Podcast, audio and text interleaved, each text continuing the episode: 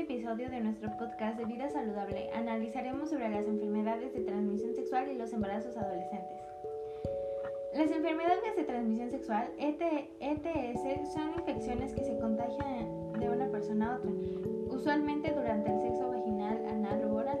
Son muy comunes y muchas personas que lo tienen no tienen síntomas, por eso es importante hacerte exámenes sin importar si tienes síntomas de ETS o no.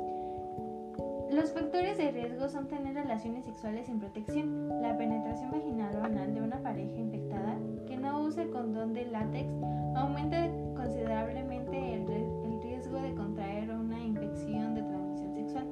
Algunas de las enfermedades más comunes son clamidia, herpes genital, verrugas genitales, gonorrea, hepatitis B, VIH y SIDA.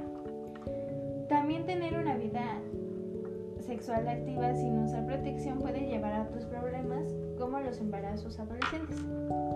Los bebés nacidos de madres adolescentes representan aproximadamente el 11% de todos 5% de ellos ocurren en los países en desarrollo.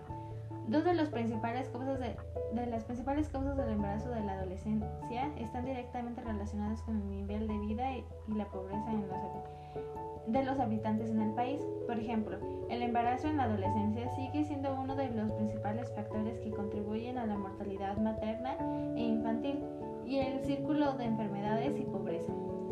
Además, los embarazos y partos adolescentes se vinculan con muerte materna, infantil y aborto. Para concluir con este tema, es importante hablar sobre los jóvenes de, de este tema, ya que no hablar de ello hace que el porcentaje de las enfermedades de transmisión sexual y los embarazos adolescentes incrementen. Y así, estás y, y si estás teniendo una vida sexual activa, cuídate usando las debidas precauciones. Les mando un saludo a todos los que nos están sintonizando y nos vemos en el siguiente tema.